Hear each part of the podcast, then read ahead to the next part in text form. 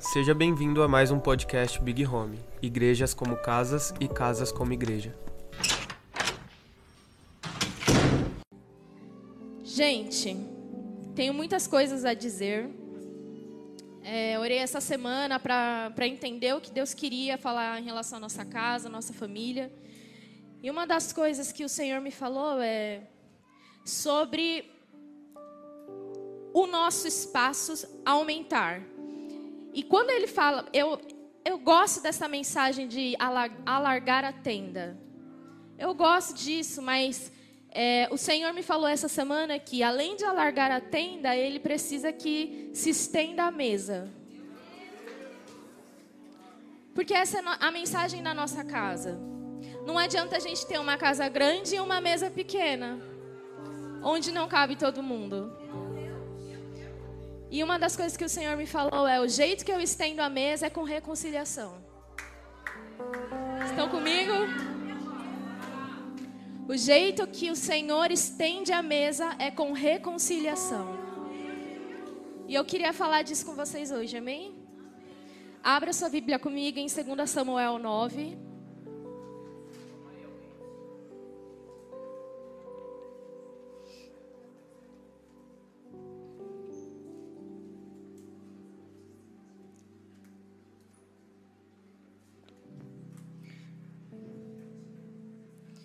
Nós vamos ler os 13 versículos, tá bom? Para a gente se inteirar na história. E Davi disse: Há ainda algo que restou da casa de Saul para que eu possa mostrá-lo a minha bondade por causa de Jonatas? E havia da casa de Saul um servo cujo nome era Ziba. E quando eles o chamaram até Davi, o rei disse a ele: Tu és Ziba? E ele disse: Teu servo é ele. E o rei disse: Não há mais nenhum da casa de Saul para que eu possa mostrar a bondade de Deus? E Ziba disse ao rei: Jonatas ainda tem um filho que é aleijado do seu pé. E o rei disse a ele: Onde está ele? E Ziba disse ao rei: Eis que ele está na casa de Maquir, filho de Amiel, em Lodebar. Então o rei Davi mandou buscá-lo e o retirou da casa de Maquir filho de Amiel de Lodebar. Ora, quando Mefibosete, filho de Jonatas, filho de Saul, chegou até Davi, ele caiu sobre a sua face e fez reverência e disse: Mefibo... E Davi disse: Mefibosete, ele respondeu: Eis aqui o teu servo. E Davi disse a ele: Não temas, porque certamente te mostrarei bondade por causa de Jonatas, teu pai e te restituirei toda a terra de Saul, teu pai, e tu comerás pão à minha mesa continuamente. Repete comigo: você comerá pão na minha mesa continuamente. E ele se curvou e disse: O que é o teu servo para que olhes para um cão morto como eu? Então o rei chamou Ziba, o servo de Saul, e lhe disse: eu dei ao filho do teu mestre tudo que pertenceu a Saul e a sua casa. Portanto, tu e os teus filhos e os teus servos cultivarei a terra para ele, e trareis os frutos para que o filho do teu mestre possa ter alimento para comer. Mas Mefibosete, o filho do teu mestre, comerá pão sempre à minha mesa. Ora, Ziba tinha quinze filhos e vinte servos. Então disse Ziba ao rei: Segundo tudo que o meu senhor, o rei, tem ordenado ao seu servo, assim fará o teu servo. E todos os que habitavam na casa de Ziba eram servos de Mefibosete. Assim, Mefibosete habitou em Jerusalém, porquanto comia continuamente à mesa do rei e era aleijado de ambos os pés. Amém? Gente, essa história é muito conhecida.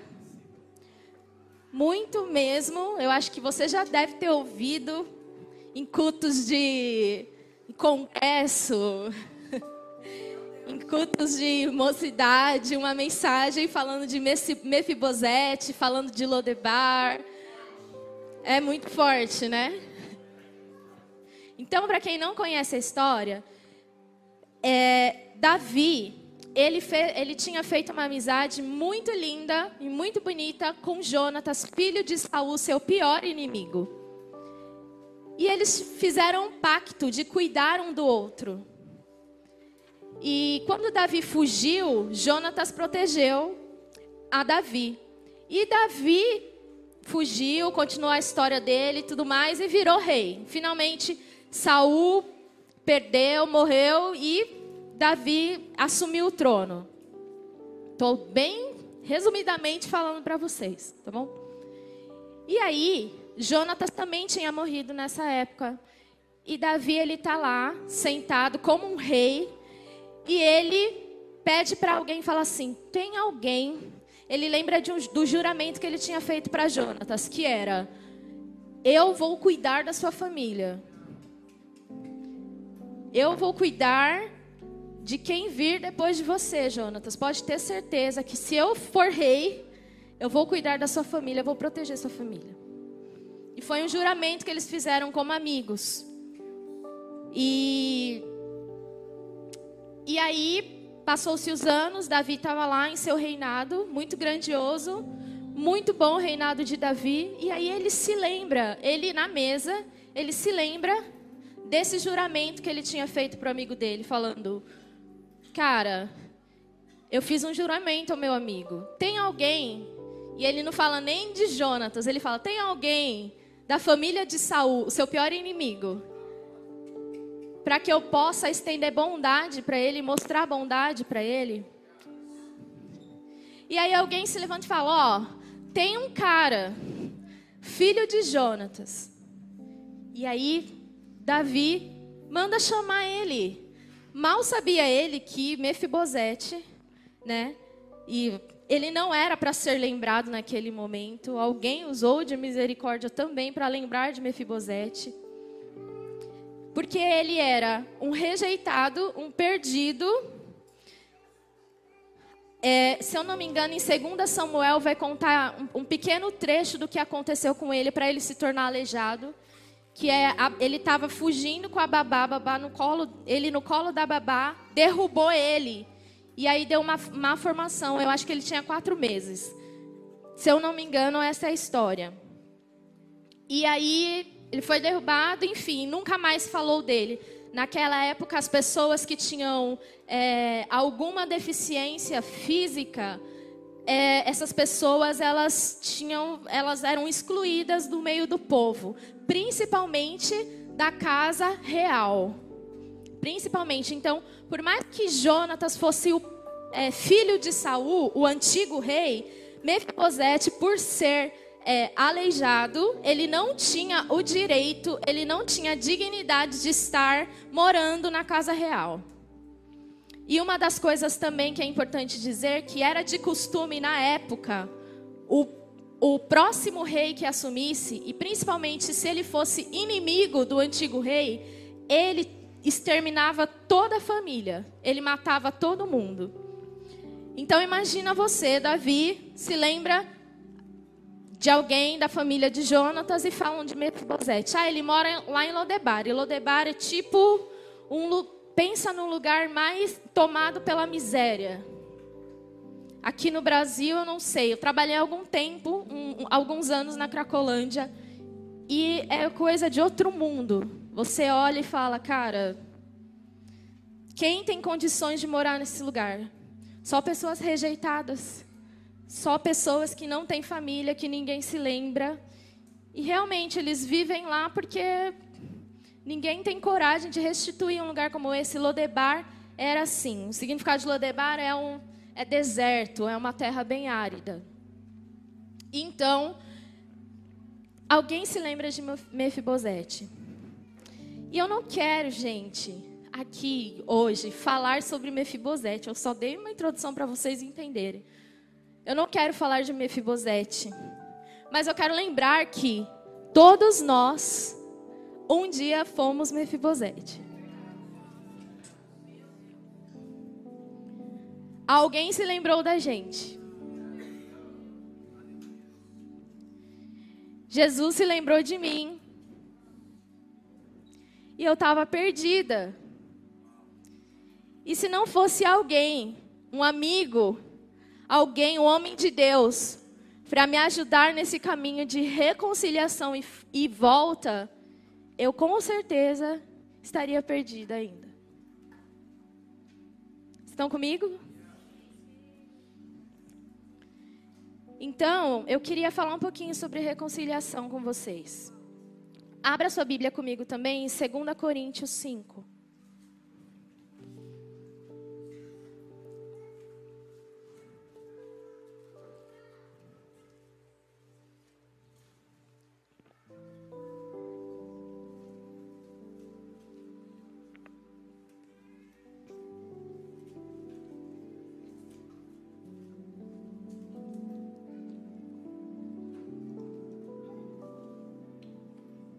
Partir do versículo 18.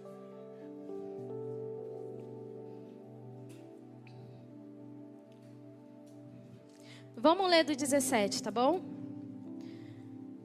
Que é um versículo muito conhecido. Portanto, se algum homem está em Cristo, ele é uma nova criatura. As coisas velhas são passadas e eis que todas as coisas se tornaram novas. E todas as coisas são de Deus o qual nos reconciliou consigo mesmo por Jesus Cristo e nos deu o ministério da reconciliação. A saber, Deus estava com Cristo, reconciliando consigo o mundo, não lhes imputando as suas transgressões e confiou em nós a palavra da reconciliação. Eu quero te comissionar hoje, eu quero que você saia daqui comissionado. A gente, gente, nossa igreja está crescendo e se a mesa não for estendida, não faz sentido. Não faz sentido. Não adianta só os pastores, os líderes terem é, essa vocação de reconciliação, sendo que essa vocação de reconciliação é para todo aquele que um dia se reconciliou com Deus. Essa reconciliação é para quem você é para quem tem paz com Deus. Você está em paz com Deus? Então você pode convidar alguém para essa mesa também. Amém? Então o que é reconciliação? É reconduzir. Eu gosto da expressão de que reconciliação é tirar as pedras do caminho. Eu não estou falando que nós temos o poder de salvar alguém, ou nós temos o poder de levar alguém até a Deus, porque nós sabemos a ordem, que é nós levamos alguém até Jesus e Jesus apresenta esse alguém para Deus. Essa é a ordem da salvação, essa é a ordem de alguém que foi reconciliado com Deus. Mas nesse caminho de levar até Jesus, nós precisamos tirar essas pedras. Nós precisamos tirar essas pedras desse caminho. É isso aí. Chute as pedras para longe daqui. Deixa eu só abrir aqui para vocês, gente. Então, mal sabia Davi, vamos voltar um pouquinho na história de Davi, tá? Mal sabia Davi que ele estava profetizando sobre algo maior que viria. Que ele estava, de alguma forma, sendo bondoso, leal, tanto para com Deus quanto na sua amizade com Jonatas, ele estava profetizando que um perdido teria lugar na mesa também do rei.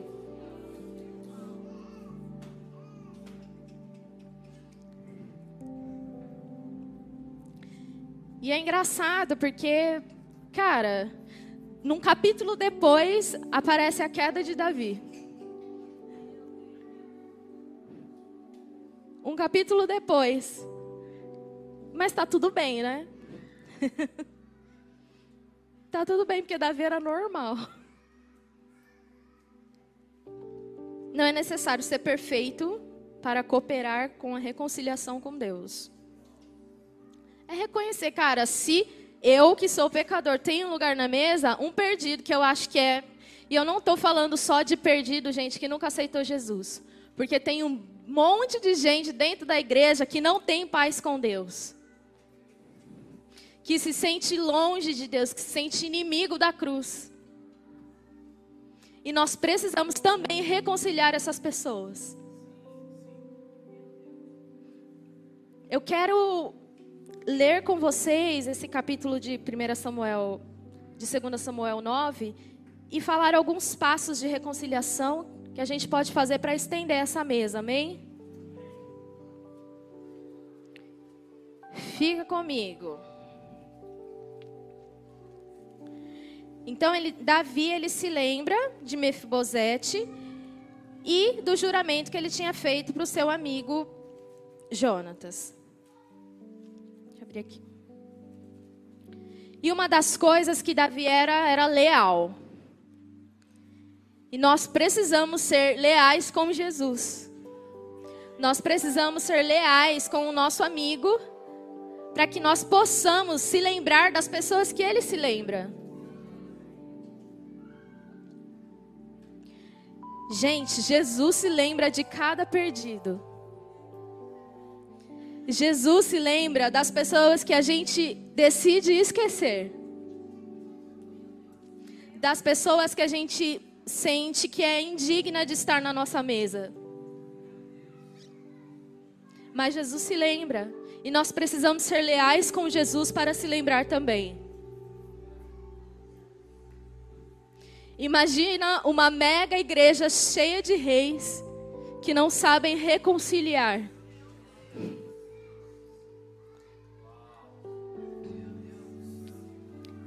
Imagina, ia ser um tédio. Ninguém tem um testemunho aqui, todo mundo é perfeito. Ninguém foi alcançado.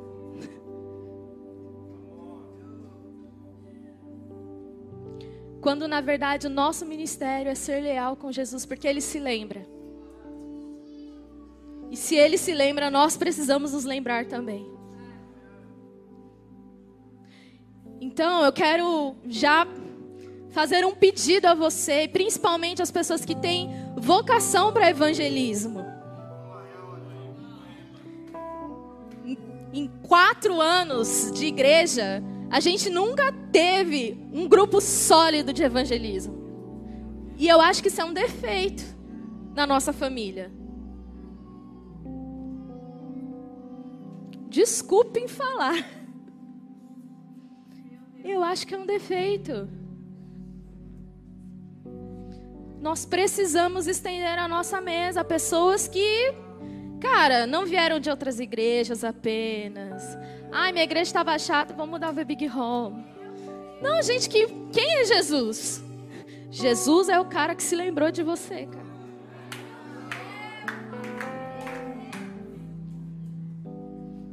Eu não sei nada de Jesus, mas Jesus, essa igreja aí me aceita?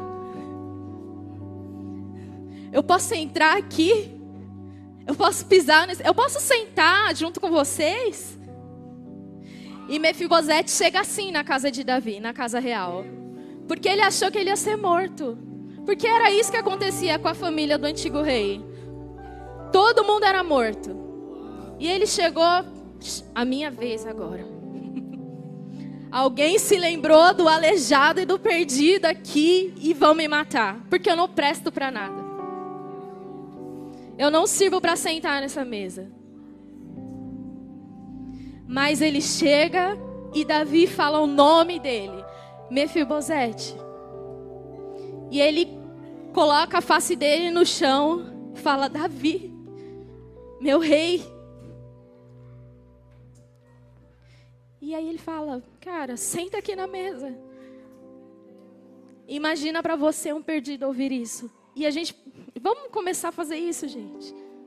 Vamos começar a estender a nossa mesa. Foi para isso que a gente foi chamado. Eu sei que é legal queimar, fazer culto legal.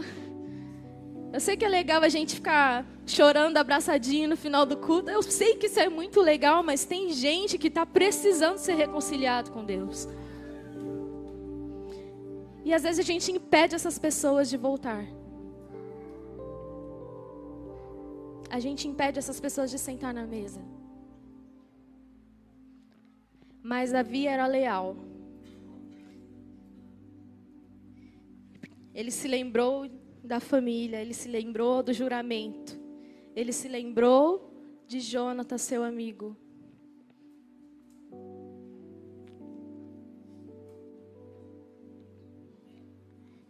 E aí, quando Mefibosete chegou, Davi olhou para ele e falou: Você vai comer na minha mesa, não vai faltar pão para você mais. Você vai comer na minha mesa continuamente. Para sempre você vai comer na minha mesa. E nas, na lei dos homens daquela época, foi como eu falei para vocês: era necessário exterminar moralmente, é, socialmente. Todo mundo achou, ah, Davi o que, que ele fez com o reinado de Saul, ele vai exterminar, ele não vai querer alguém na família de Saul sentada com ele no, na mesa, né? Mas Davi usou de bondade. Ele quis mostrar a bondade de Deus. E, gente, para o ministério da reconciliação, a lei humana, a nossa moral, os nossos olhos julgadores não servem. Imagina se Davi olhasse para Mefibosete e falou: Ixi, ele é até da família de Jonatas, mas ele é aleijado. Ele não vai poder sentar comigo, o rei. E às vezes a gente faz isso, né? A gente julga muito bem antes de colocar alguém na nossa mesa. A gente olha defeito por defeito. Veio desse lugar, tem essa história. Desconfia, tá? Porque essa pessoa aí. E ao invés de tirar as pedras do caminho, a gente coloca uma montanha de pedras. Não, você não pode se achegar à mesa. Você não pode se achegar a Jesus. Jesus não vai te aceitar desse jeito. É isso que a gente faz às vezes.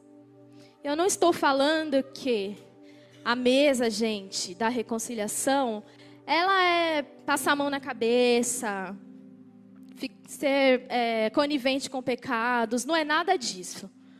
A mesa da reconciliação serve para a gente tirar a pedra com a mão ou com a enxada. Cara, se precisar de uma enxada para tirar essas pedras, eu vou tirar. Então eu vou falar a verdade para você. Mesmo que doa. Mas eu não aguento ver você sendo inimigo de Deus. Gente, a gente precisa acordar. Tem um monte de gente que é inimiga de Deus. Sendo que Deus não quer ser inimigo delas. Só que a gente não tira as pedras do caminho. Por conta da lei humana, da moral, a gente julga muito bem. Ah, essa aqui pode sentar, essa aqui não. Não, ela tem uma história muito duvidosa. Não, não pode. Ou sei lá, meu, essa pessoa chegou agora, toma cuidado com ela. Não deixa ela muito perto de você, não, senão ela vai matar sua fé. Sendo que nós deveríamos assumir e abraçar esse ministério de reconciliação com todos. Então, cara, olha para sua mesa hoje. E eu digo para as famílias, para as casas, ok? Olha, olha para sua mesa hoje. Tem alguma pessoa que você está tentando reconciliar com o Senhor? Ou só tem amiguinhos?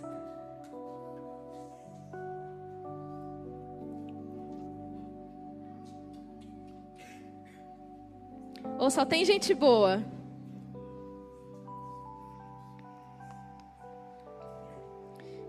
E Deus está falando: eu preciso que vocês me reconciliem.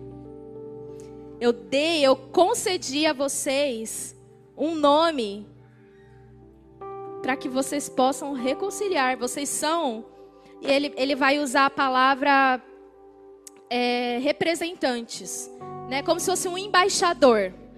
Né? Então essas pessoas elas precisam olhar para Jesus quando olham para você.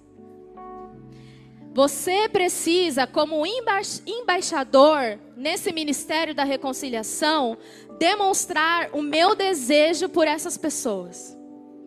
Você pode fazer isso? Você pode viver de forma que as pessoas olhem e vejam que Deus quer essas pessoas? Ou você torna no caminho mais impossível ainda? Cara, eu acho que eu nunca vou ser crente. Quem já ouviu isso? Olha a vida que você leva. Como que eu vou ser crente desse jeito? Ou sei lá, esse Deus que você serve nunca vai me aceitar. Porque você é muito perfeitinho. Vocês estão comigo? Mesa de reconciliação, gente. Começa a estender a mesa de vocês. Vamos estender a mesa da nossa casa, amém? E Davi fez isso com a mesa dele.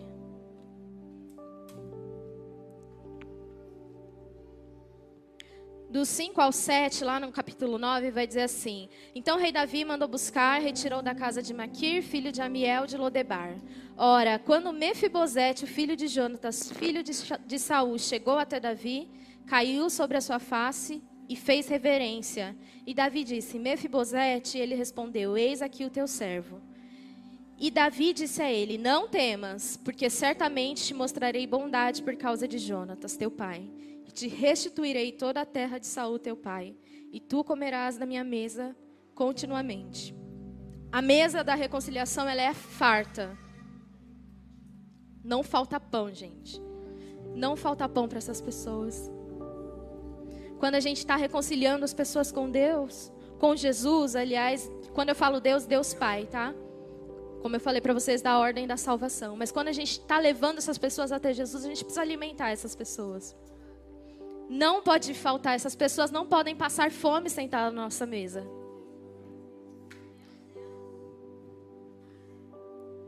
A mesa da reconciliação ela é farta. Nós precisamos alimentar essas pessoas com o que nós somos em Deus, com o que nós aprendemos de Deus. A gente não pode privar as pessoas das revelações que a gente tem do pão que a gente faz no secretinho.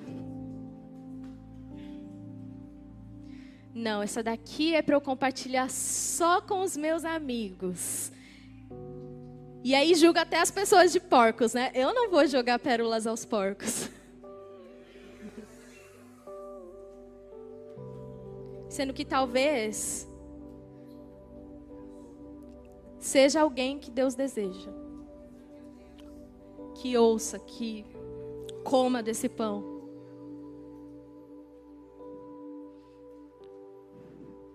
Vamos lá, a gente precisa destruir dentro de nós toda a religiosidade. Isso é religiosidade, gente. E eu julgo para mim que o maior de todos os pecados, para mim, tá?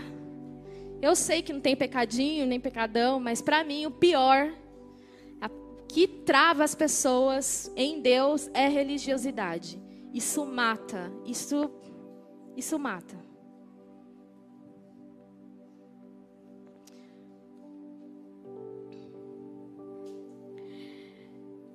As pessoas que possuem o ministério da reconciliação, elas precisam ser pacíficas também. Eu não estou falando de ser calminha. Ah. Não estou falando de passividade. Eu estou falando de paz de Deus.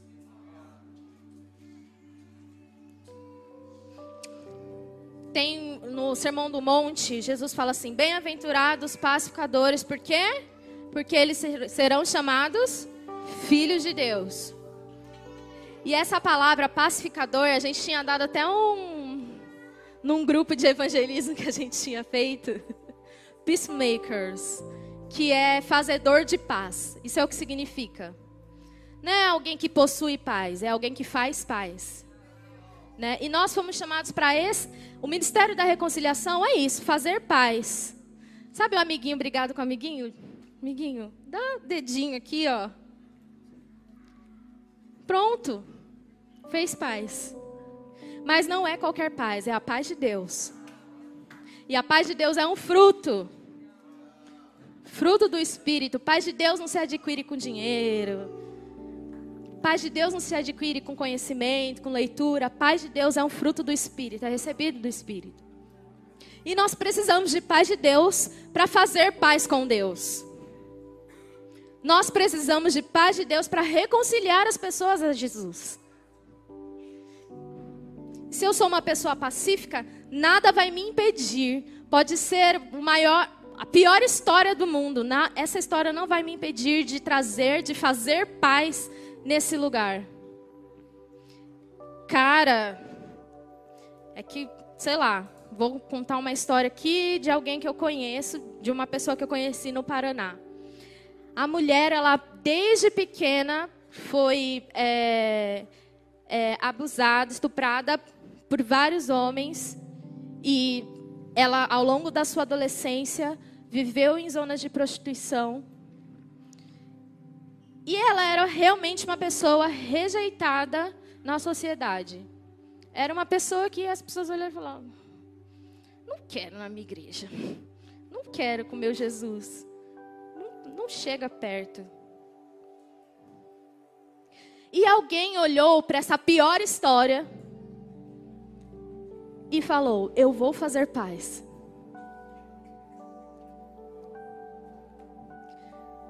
Nessa guerra toda, ela está se sentindo a pior inimiga de Deus. Mas eu vou fazer paz aqui. Eu vou mostrar para ela que é possível ter paz com Deus. Alguém acreditou, alguém estendeu a mesa para ela, alguém reconciliou. E alguém que tirou as pedras do caminho possibilitou essa pessoa de chegar até Jesus.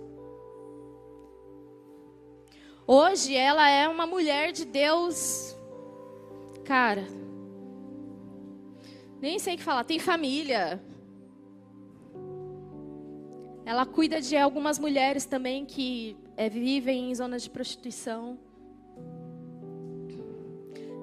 Mas se imagina se ninguém estendesse a mesa da reconciliação para essa mulher, o que aconteceria com ela?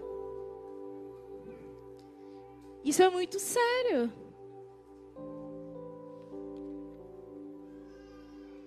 Nós precisamos começar a fazer paz. Mesmo nas piores histórias, nas histórias que mais há guerra, mais há inimizade com Deus, nós precisamos chegar ali e depositar, começar a fazer paz com Deus.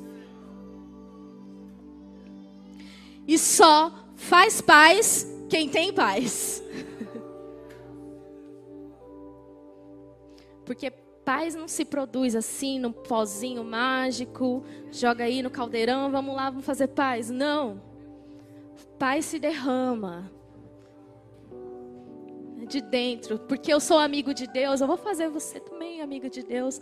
Eu vou tirar, eu vou dar possibilidade a você de se chegar até Jesus. E Jesus se apresentar como um amigo e não como um inimigo. Estão comigo? Fala para o seu amigo aí do lado. Vamos estender essa mesa, cara.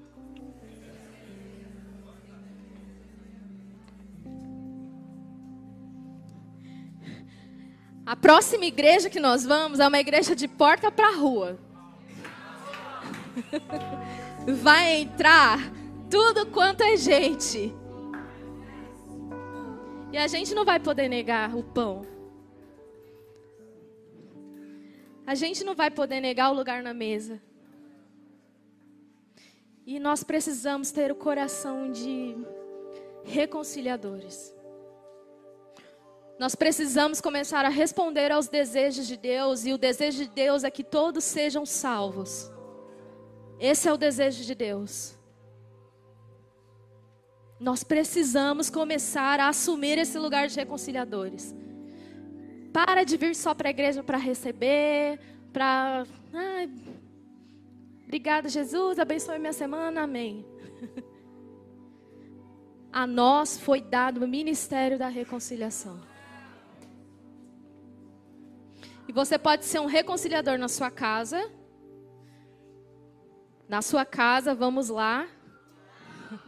Você pode ser um. Re... Eu não estou falando de evangelismo, gente. Eu estou falando de fazer paz. Essas pessoas que se julgam inimigas de Deus, elas precisam ver Jesus em você. Elas precisam ser apresentadas a um filho de Deus. Então você pode ser um reconciliador na sua casa, no seu trabalho, na sua faculdade, apenas sendo alguém de Deus. Obrigada. Pedro ele vai falar às mulheres, né? Ele fala assim, ó, mulher, você quer reconciliar seu, seu marido com Deus? Seu marido não conhece a Deus. Não fica falando, falando, falando, falando, não, que você tem que ir para a igreja, não, que você tem que fazer isso. Fecha a boca, mulher. E vive. Apresenta Jesus na sua forma de viver. Fazer uma pergunta para vocês aqui. Pensa aí, não precisa me responder não. Se você tivesse que apresentar Jesus apenas com a sua vida, sem falar uma palavra, como você viveria?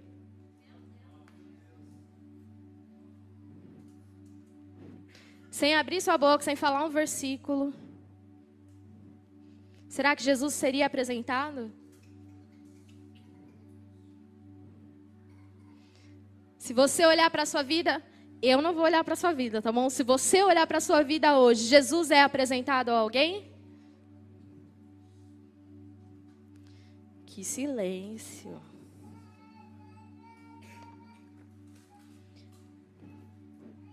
Porque a religiosidade, ela faz a gente performar, performar, performar. Então a gente tem que tem que mostrar que a gente é de Deus. Então aqui na igreja, cara, eu tô com o microfone aqui. Quem fala que eu não sou de Deus? Mas se eu tivesse que apresentar Jesus, tirar as pedras do caminho, para que o Wesley pudesse chegar até Jesus, será que ele chegaria? Será que ele olharia e falaria assim para mim? Eu acho que eu quero conhecer esse cara aí que mudou sua vida.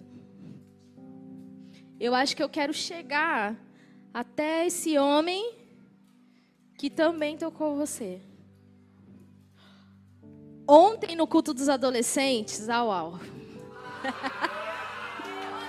Cara, gente do céu, você que não veio, perdeu. Gente, um culto avivado, tá?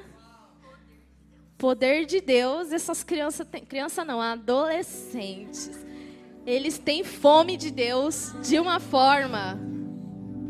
Eu fiquei chocada. E ontem, tudo que eles mais pediram para Deus é: Deus, Jesus, me toca. E aí Jesus veio e tocou eles. Aí, quem que falou que tá até com brilho? Ah, a Laís, né? A Laís. Eu acordei com brilho diferente.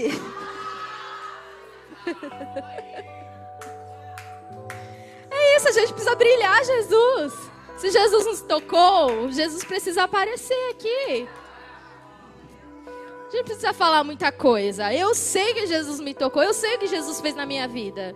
E é impossível eu olhar para alguém e negar esse tipo de toque. Porque reconciliador também promove encontros. Se você não estende a mesa para alguém, para um perdido, você nega o encontro com Deus.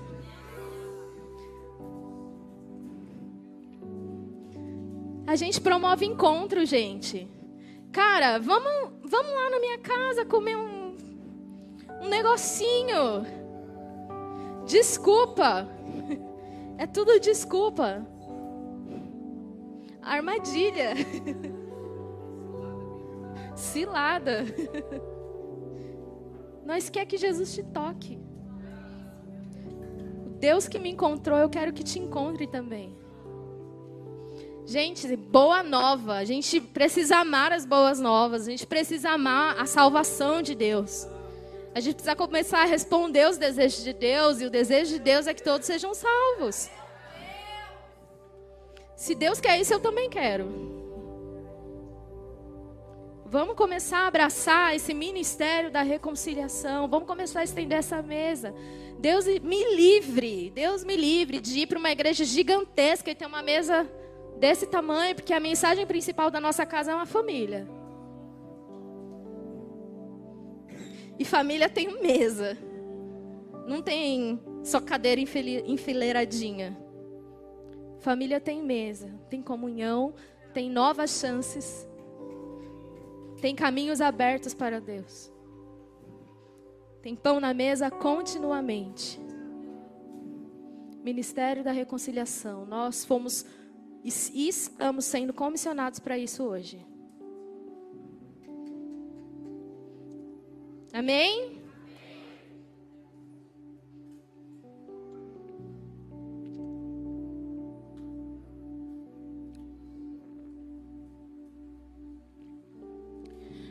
A mesa da reconciliação também é uma porta da graça de Deus. Gente, eu não estou falando aqui de, de uma graça barata, eu estou falando de graça.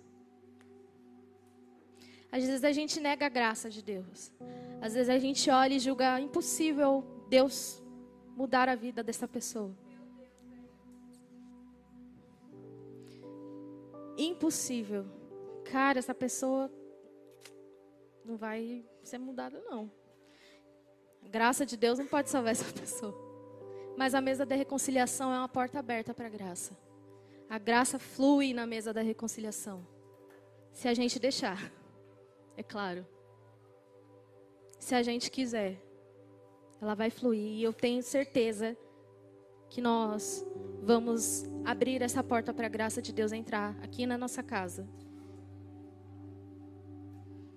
O evangelho não pode ser uma coisa impossível aqui dentro, gente. As pessoas elas precisam ser inspiradas a viver para Deus e não desafiadas. Imagina comigo, se eu falar para você, ó, eu subi essa montanha gigantesca e eu cheguei lá em cima e a vista é maravilhosa. Você está sendo inspirado, não é verdade? Mas se eu falar para você, falei, ó, eu subi essa montanha aqui, você vai olhar e falar, difícil, né? Eu tô te desafiando. Nós precisamos começar a mostrar para além do desafio a inspiração. Viver para Deus é lindo. Viver para Deus é glorioso. Tem algo muito além disso aqui. A gente não está vivendo aqui só por essa vida, tem algo maior chegando. As pessoas, gente, e a gente está tentando aqui, ó, colocar fundamento em vocês. As pessoas elas não precisam apenas ter a mensagem de, de que Jesus salva, mas eles precisam ter a mensagem de que Deus, que Jesus voltará. De que haverá novos céus e nova terra. É para isso que a gente vive, o governo de Jesus. As pessoas precisam ser inspiradas e não só desafiadas. As pessoas não podem olhar para a gente e falar: é impossível ter essa vida, cara. Eu não conseguiria.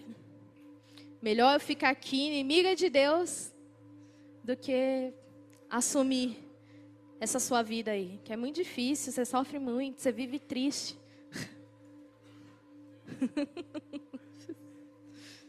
é isso, tem uns crentes muito tristes.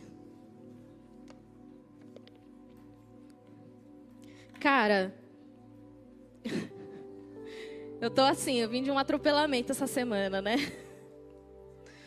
Um, parece que um caminhão me atropelou esse novo salão. e eu estou tentando processar tudo, mas eu estou feliz. eu estou feliz, cara. As pessoas podem olhar e falar, cara, eu não queria estar no seu lugar. mas eu quero mostrar para vocês que tudo isso é pouco comparado ao que o Senhor é digno. E é para isso que eu vivo. Eu quero inspirar vocês a ter uma vida que Jesus seja digno de tudo, qualquer sacrifício, qualquer renúncia. Eu estou feliz, eu boto um sorriso no meu rosto, é isso aí. A gente vai assumir um lugar gigantesco, um monte de gente. Cara, parece impossível, mas não é desafiador, é inspirador. Porque o Evangelho é poderoso, porque a mensagem da cruz reconcilia porque eu quero ver gente sendo tocada por Jesus, eu quero promover encontros. Nós queremos estender a mesa. Quero mais gente para nossa família mesmo. Eu quero mais lugares para as nossas crianças. Gente, a gente criou um mezanino inteiro só para criança. Vai ter o setor do Big Kids. Porque Jesus é digno. Porque Jesus é digno. E eu estou muito feliz por isso. Não é desafiador, é inspirador. Daqui 10 anos pode ser um mocinho.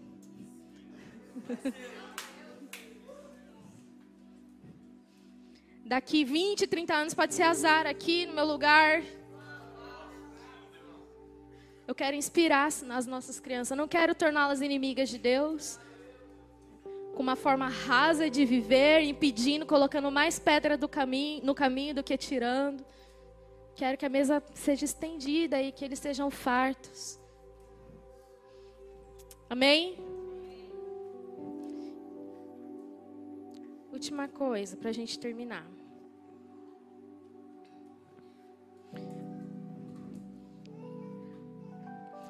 Agora eu quero ir com vocês lá em Jonas, rapidinho. Mudei a história do. Virei o, o barco.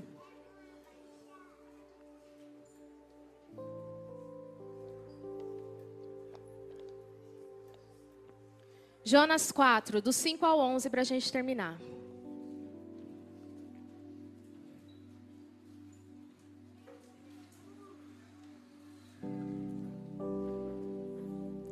Quem conhece a história de Jonas aqui? Jonas, aquele homem que foi comissionado por Deus a pregar uma cidade inimiga dele, inimiga de Deus. E ele recusou-se ir até aquele lugar, pregar a salvação de Deus, tirar as pedras daquele caminho, profetizar sobre aquele lugar, trazer aquelas pessoas ao arrependimento. E ele foi e foi para outro lugar mais confortável para ele, fugiu. E aí ele dentro do barco e tudo mais, começou aquela coisa toda, aquele chacoalhão dentro do mar. E aí jogaram ele para fora e ele foi o quê? Engolido por um grande peixe que todo mundo fala que é a baleia. Eu gosto da baleia, gente. Eu acho que ela não ia fazer isso. Tadinha. E aí, Jonas, dentro do grande peixe, ele começa a pedir socorro para Deus e Deus faz com que o peixe jogue ele para fora. E aí ele vai, ó, volta lá e prega para a cidade. Ele vai, eu imagino Jonas indo e batendo o pé assim.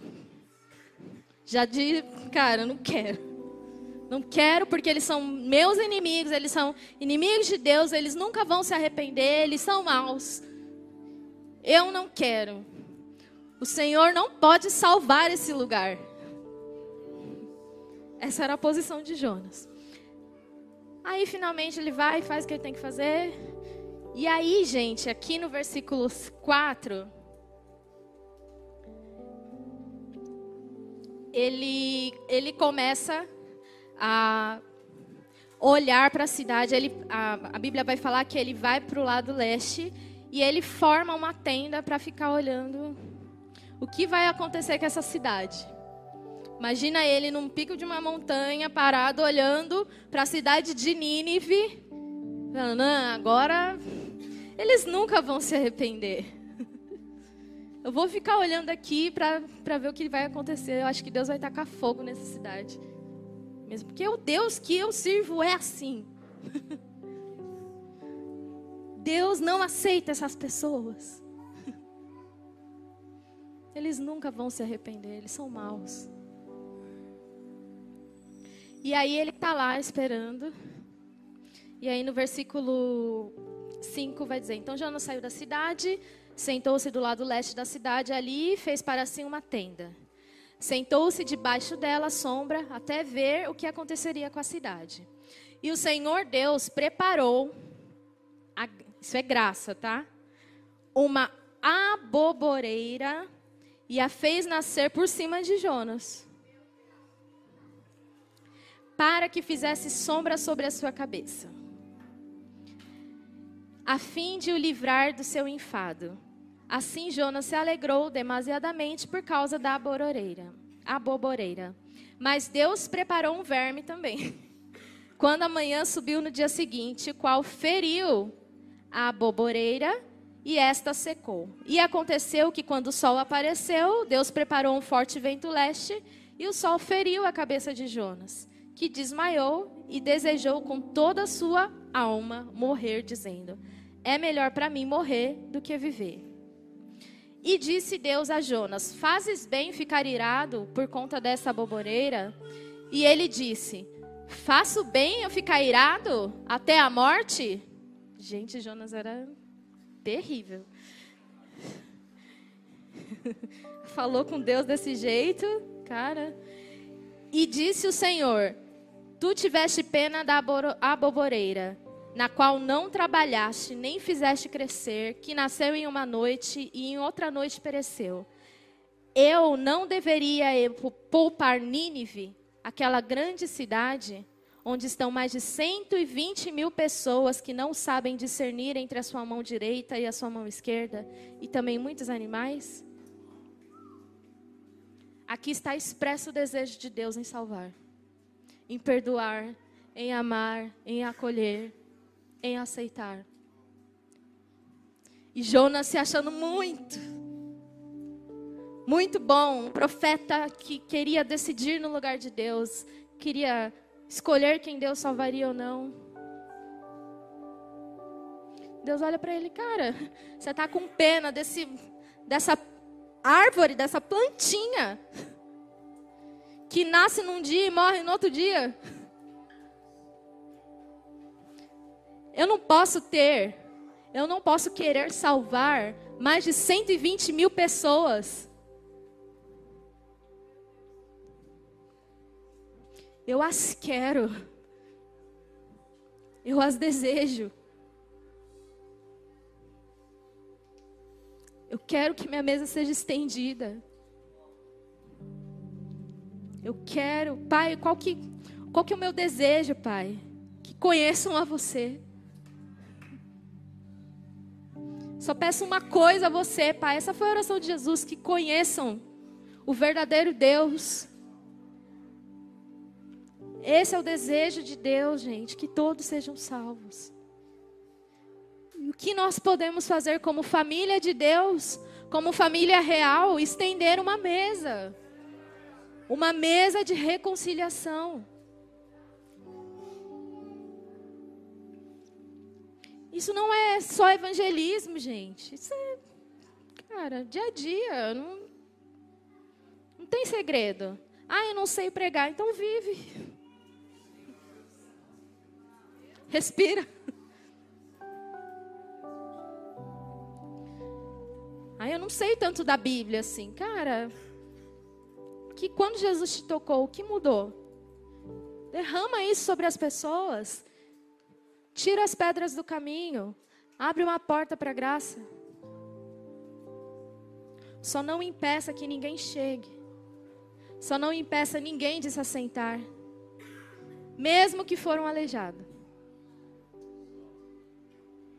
Mesmo que foram perdido, um defeituoso. Deus o quer. Deus se lembra dele.